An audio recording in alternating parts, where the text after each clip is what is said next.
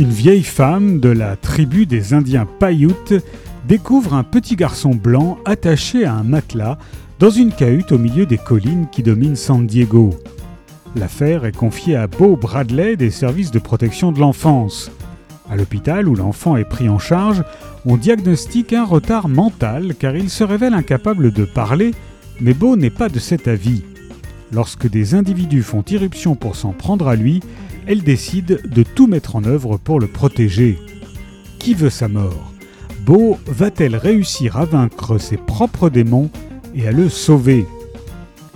La façon dont Abigail Paget, l'auteur du roman, traite l'état mental de sa protagoniste et le handicap de l'enfant ajoute originalité et profondeur à une histoire par ailleurs captivante. L'enfant du silence d'Abigail Paget est paru chez Rivage.